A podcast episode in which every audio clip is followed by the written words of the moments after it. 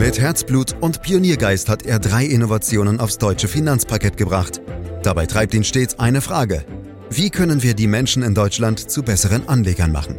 Karl Matthäus Schmidt, Vorstandsvorsitzender der Querin Privatbank und Gründer der digitalen Geldanlage Querion. Freuen Sie sich auf Klug anlegen, den Podcast zur Geldanlage.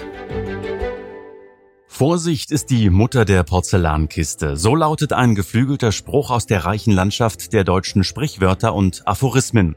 Und in der Tat ist Vorsicht ja grundsätzlich auch keine schlechte Tugend. Doch gilt das auch bei der Geldanlage und an der Börse? Karl Matthäus Schmidt, CEO der Quirin Privatbank AG und Gründer der digitalen Geldanlage Quirion, sagt jedenfalls, Achtung, Spoiler, seien Sie vorsichtig, wenn Sie vorsichtig sein sollen. Wie er das genau meint, wird er uns hoffentlich hier und heute im Podcast verraten, den Sie übrigens überall da abonnieren können, wo es Podcasts gibt, zum Beispiel bei Spotify. Hallo Karl. Hallo Andreas. Also, wenn ich vorsichtig sein soll, wenn man mir rät, vorsichtig zu sein, Karl, bin ich dann in der Folge nicht unvorsichtig? Nein, Andreas, das ist ein Missverständnis. Ich will doch niemanden eine gesunde Vorsichtseinstellung ausreden. Mir geht es speziell um den Aufruf zur Vorsicht, wenn es um Geldanlagen geht. Denn da ist in der Regel überhaupt nicht klar, was damit eigentlich gemeint ist. Wenn ich einem Kind, das über die Straße laufen will, Vorsicht zurufe, dann weiß es ja normalerweise genau, was gemeint ist, nämlich eben zuerst nach links und dann nach rechts zu schauen, bevor es losmarschiert. Wenn ich aber Anlegern zur Vorsicht rate, was heißt das? Das ist völlig nutzlos, weil nicht klar ist, was das konkret bedeutet. Dazu kommt, dass mit solchen Warnungen leider oft auch reine Geschäftemacherei verbunden ist, aber das vertiefen wir ja bestimmt heute noch. Oh ja, das tun wir in der Tat. Wann bist du denn vorsichtig, Karl, und wann nicht? Na, im normalen Leben bin ich eher ein ausgewogener Mensch. Manchmal nehme ich gerne Risiko, aber manchmal eben auch nicht. Bei geschäftspolitischen Entscheidungen neige ich nicht zu überstürzten Hauruck-Aktionen. Andererseits muss man als Unternehmer auch Risiko eingehen, um erfolgreich zu sein. Manchmal ändert sich auch im Laufe der Zeit so ein Stück weit die Risikoeinstellung. Ich bin ja schon, wie du weißt, 53 Jahre alt. Früher bin ich wirklich gerne mit dem Mountainbike schnell den Berg runtergefahren und heute fahre ich lieber den Berg hoch, ehrlich. Oder Shuffleboard, das ist auch wenig gefährlich, Karl, habe ich mir sagen lassen. Ja, und das ist vor allen Dingen völlig entspannt und entschleunigend, um dieses Wort mal zu gebrauchen. Aber nun gut, zurück zum Thema Geldanlage. Selbstverständlich wollen wir nämlich das Thema Vorsicht auf Börse, Geldanlage, Kapitalmärkte übertragen. Wer rät denn hier zur Vorsicht und was bedeutet das eigentlich? Na, aktuell sind wir in einer ganz typischen Situation, denn derzeit schlägt die Stunde der Skeptiker oder gar der Apokalyptiker. Ausgewiesene, aber auch selbsternannte Anlageexpertinnen und Experten haben derzeit Hochkonjunktur. Und fast alle spekulieren wie wild darauf los, was Anlegerinnen und Anleger in den kommenden Börsenjahren zu erwarten haben. Und meistens ist das nichts Gutes. Dass uns erstmal viele magere Börsenjahre drohen, gehört dann noch zu den freundlicheren Voraussagen. Manchmal wird auch gleich der Kollaps des gesamten Wirtschaftssystems heraufbeschworen. Und an diesen Untergangsszenarien beteiligen sich dann wirklich fast alle, das Internet, Tageszeitungen und das Fernsehen. Generell wird momentan die große Schreckenskeule ausgepackt. Naja, aber warum ist denn Vorsicht da aus deiner Sicht fehl am Platze? Ich meine, Karl, es kann doch durchaus sein, dass wir vor weiter wirklich schwierigen Zeiten stehen. Da hast du natürlich recht, Andreas. Das will ich auch gar nicht bestreiten. Aber was soll denn ein Anleger damit anfangen, wenn er, wie ich heute Morgen im Radio höre, dass Aktien zwar grundsätzlich eine gute Sache sind, aber dass er dabei besonders vorsichtig sein soll? Was soll man damit konkret anfangen? Verkaufe ich jetzt meine Aktienanlagen oder soll ich mein Vermögen irgendwie absichern? Lege ich mein Geld zu Hause unter das Kopfkissen oder investiere ich es in vermeintlich krisensichere Anlagen wie Gold oder besonders robuste Einzelaktien. Das Schlimme daran ist, die permanente Berieselung mit den unterschiedlichsten Untergangsszenarien kann die generelle Skepsis gegenüber dem Aktienmarkt, die ja bei uns besonders ausgeprägt ist, sogar noch verstärken. Und wenn es dann noch konkrete Tipps gibt, dann geht es entweder in Richtung Ausstieg aus den Märkten, das berühmte stellen Sie sich lieber erstmal an die Seitenlinie, oder es geht in Richtung konkrete Anlageprodukte, mit denen man angeblich halbwegs unbeschadet durch die Krise kommen soll. Und das ist dann zwar konkret, aber meistens schaden solche Tipps und Anlagestrategien eher, als dass sie nutzen. Ja, dann lass uns das doch mal vertiefen. Ich finde das nämlich ganz spannend. Es gab ja schon viele turbulente Börsenphasen mit deutlichen Rückgängen bei den Aktienkursen. Wie hat es sich denn da mit gut gemeinten Ratschlägen zur Vorsicht verhalten? Ja, die Abläufe folgen dabei fast einem Drehbuch, das sich in so gut wie allen Krisen wiederholt. Zum Ausstieg wird vor allem dann geraten, nachdem die Kurse ohnehin schon stark gefallen sind. Und das erleben wir auch aktuell. Immerhin ist der DAX vom Peak im letzten Jahr schon fast 25 Prozent gefallen. Umgekehrt wird ein Einstieg, wenn überhaupt, vor allem dann empfohlen, nachdem alles schon stark gestiegen ist. Das heißt, die meisten dieser Tipps und Empfehlungen verstärken die Tendenz, mit der großen Masse mitzulaufen. Darum nennt mein Anlageteam das auch den Herdentrieb und der schadet letztlich dem Anlageerfolg. Auch wenn es sich vielleicht erstmal gut anfühlt, aus stark schwankenden Märkten raus zu sein, vor allem weil es ja oft erstmal weiter runtergeht. Das Problem ist aber, dass man dabei so gut wie immer den Wiedereinstieg verpasst. Und das ist wirklich der wesentliche Punkt. Und das liegt daran, dass starke Aufholbewegungen an den Aktienmärkten in der Regel dann stattfinden, wenn an den Märkten noch die übelsten Szenarien gehandelt werden und sich die Pessimisten geradezu überschlagen.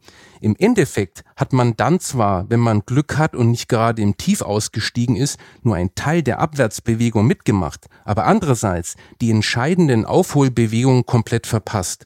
Unter dem Strich bringt diese Art von Aktionismus gar nichts, im Gegenteil, er schadet. Viel besser ist es, seine Anlagestrategie inklusive Aktienquote durchgängig treu zu bleiben, auch wenn das eine mentale Herausforderung darstellt. Aber der Versuch, nur in den besten Börsenphasen investiert zu sein, scheitert regelmäßig. Und man steht am Ende letztlich schlechter da, als wenn man diszipliniert drin geblieben wäre. Und das ist nicht nur bei privaten Anlegerinnen und Anlegern so, sondern auch bei Profis. Dazu gibt es übrigens massenweise wissenschaftliche Studien dann lass uns mal vielleicht weniger auf wissenschaftliche Studien schauen, weil du weißt, ich verstehe die sowieso nicht. Äh, kannst du es insofern genauer machen und mal vielleicht einen konkreten Medienbeitrag rausgreifen, wo zur Vorsicht aufgerufen wurde? Da gibt es wirklich viele Beispiele, Andreas. Ich habe zum Beispiel einen NTV-Beitrag aus 2016 in Erinnerung, dem groß und breit vor Aktienanlagen gewarnt wurde. Die Gründe waren schlechte Wirtschaftsaussichten und verschiedene ungünstige technische Indikatoren. Warum fällt mir das gerade als Beispiel ein? Weil sich die Börsen bereits kurze Zeit auf breiter Front nach oben in Bewegung gesetzt hat. Seit Anfang 2016 bis heute hat sich zum Beispiel der MSCI World Index in Euro gerechnet knapp verdoppelt. Und das allen zwischenzeitlichen Krisen zum Trotz. Also trotz Corona und trotz Krieg und Inflation. Viele Anlegerinnen und Anlegern, die sich von dem Beitrag haben anstecken lassen, also nicht investiert haben oder ausgestiegen sind, haben es nicht geschafft, im Nachgang doch wieder zu investieren. Generell wird guten Einstiegsgelegenheiten viel zu lange hinterhergetraut und man wartet, bis der Markt noch stärker zurückkommt. Leider oft vergeblich. Tatsächlich ist es fast eine Regel, dass Leute nach einem Ausstieg erstmal jahrelang außen vor bleiben. Gerade dann, wenn zwischendurch wieder Krisenstimmung herrscht, denn dann ist ja die Verunsicherung wieder groß, ob es nicht doch noch weiter runtergeht. Und das wird dann schnell zu einer emotionalen Berg- und Talfahrt. Und deshalb ist es so gefährlich, sich bei Anlageentscheidungen von den aktuellen Börsenkursen und Nachrichten leiten zu lassen. Mhm, das klingt beeindruckend und ich finde solche Beispiele aus der Vergangenheit wirklich immer wichtig, um die Gegenwart besser begreifen zu können. Und von daher, Karl, hast du noch ein Beispiel? Na klar, Andreas. Nimm die unzähligen Warnungen während der Corona-Krise. Anfang Juni 2020 schrieb zum Beispiel das Handelsblatt, Anleger sollten vorsichtig sein. Was das für eine nutzlose Empfehlung ist, darüber haben wir ja schon gesprochen. Die Gründe dafür waren mögliche neue Corona-Wellen und dass Aktien vom Corona-Tief schon wieder kräftig gestiegen waren, nämlich rund 30 Prozent. Bis heute legten die weltweiten Aktienmärkte aber weitere 35 Prozent zu. Schlecht für diejenigen, die sich damals aus den Märkten verabschiedet haben und erst später oder womöglich gar nicht wieder eingestiegen sind. Mhm. Und äh, was ist mit konkreten Produkt- oder Strategietipps, die manchmal in Krisenphasen gegeben werden? Ist es da ähnlich? Da sprichst du das zweite Problem an, denn damit ist oft Angstmache verbunden. Das heißt, es wird ein bestimmtes Angstszenario entworfen, das meistens auch durchaus plausibel ist. Und dann werden bestimmte Strategien oder Produkte empfohlen, mit denen man angeblich in diesem Szenario am besten aufgestellt ist. Also, dass sie zumindest stabil bleiben oder sogar Gewinner sind.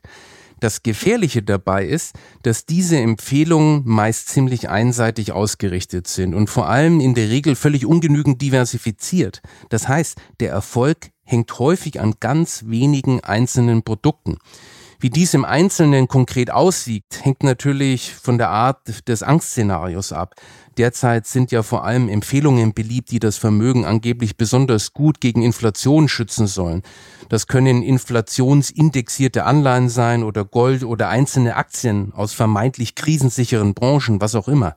Das Problem, zum einen gibt es nicht die Anlage schlechthin, die mich gegen diese oder jene Krise schützt. Das ist eine Illusion. Und zum anderen sind diese Anlageempfehlungen, wie schon angesprochen, so konzentriert, dass es im Prinzip auf eine Wette hinausläuft, dass ein bestimmtes Szenario so und nicht anders eintritt. Und diese Wette kann natürlich aufgehen, dann hat man Glück gehabt. In der Regel tut sie das aber nicht. Das zeigen die entsprechenden wissenschaftlichen Studien ziemlich eindeutig. Der beste Krisenschutz ist und bleibt ein so breit wie möglich gestreutes internationales Aktien- und Anleihendepot, das auf die persönliche Risikotragfähigkeit abgestellt ist. Das heißt natürlich nicht, dass eine solche Strategie nicht auch mal empfindliche Verluste erleiden kann. So eine Strategie aber hat den Vorteil, dass sie nur lohnenswerte Risiken enthält und sie sich von allen nur möglichen Krisen auf mittlere bis lange Sicht wieder erholt. Und eine solche Erholung ist bei stark konzentrierten Depots eben nicht gewährleistet. Das war wirklich spannend und das sind auch viele, viele Fakten. Karl, entscheidend ist aber, welche Schlüsse man jetzt daraus zieht. Ähm, also, was sagst jetzt du? Kann man auf solche Empfehlungen getrost verzichten?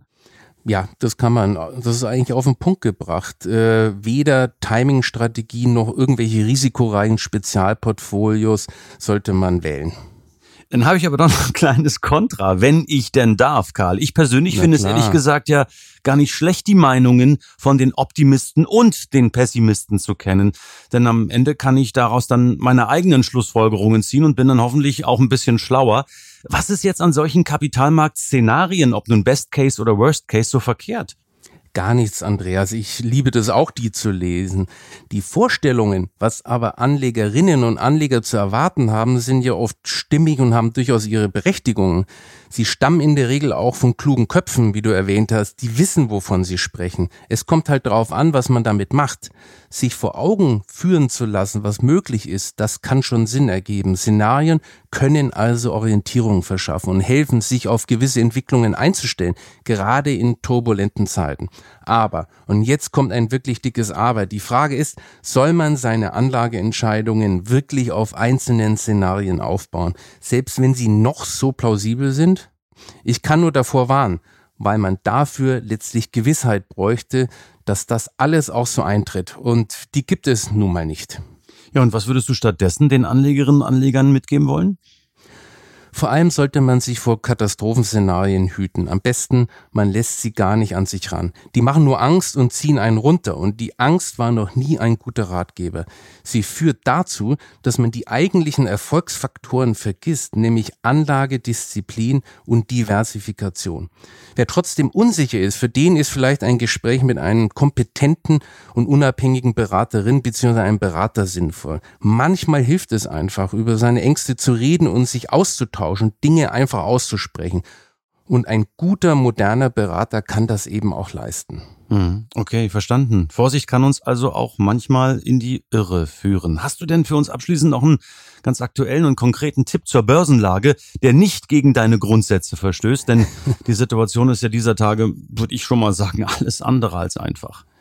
Ich traue mich ja fast nicht, Andreas, aber Wieso? wir hatten ja heute es wieder mit Timing und du weißt, ich habe eine Lieblingsregel. Oh nee, sag's nicht. Der beste Doch. Einstiegszeitpunkt ist immer jetzt, sagst du Genau, jetzt. so ist es. So, und ich weiß, dass ich dafür bestimmt Prügel einstecken muss. Wie kann man mitten in der Krise zum Einstieg äh, blasen, aber ich stehe trotzdem dazu. Und wer sich schwer tut, kann ja sein Geld aufteilen und in drei oder vier Tranchen investieren. Der beste Einstiegszeitpunkt ist immer jetzt. Das habe ich schon mal irgendwo gehört. In der Tat, äh, Karl, nach diesen vielen Podcasts. Ich danke dir für diese Informationen zum Thema Vorsicht ist die Mutter der Porzellankiste. Wann ist Vorsicht richtig, wann eher weniger richtig. Äh, herzlichen Dank für diesen Podcast, für diese Ausführungen. Meine Damen, meine Herren, Sie können diesen Podcast abonnieren, um keine Folge zu verpassen. Wenn Ihnen diese Folge gefallen hat, bewerten Sie uns, empfehlen Sie uns gern weiter. Infos unter www.quirinprivatbank.de. Weitere Fragen zu diesem Thema oder auch zu ganz anderen Themen unter podcast.quirinprivatbank.de. Und für heute sage ich wie immer herzlichen Dank fürs Lauschen. Das war Klug anlegen. Der Podcast zur Geldanlage der Quirin Privatbank mit dem Vorstandsvorsitzenden Karl Matthäus Schmidt. Wir freuen uns über Ihre Rückmeldungen und Themenwünsche, die Sie uns gerne an podcast.querinprivatbank.de senden können. Die Querin Privatbank steht für echte Unabhängigkeit, da sie auf Provisionen und hauseigene Produkte verzichtet. Das innovative Anlagekonzept Markt, Meinung, Wissen beruht auf bewährten Erkenntnissen der Finanzmarktforschung und investiert frei von Prognosen in den weltweiten Kapitalmarkt. Die Bank unterstützt interessierte Anleger bei der Altersvorsorge und dem langfristigen Vermögensaufbau. Mehr Informationen erhalten Sie unter querinprivatbank.de.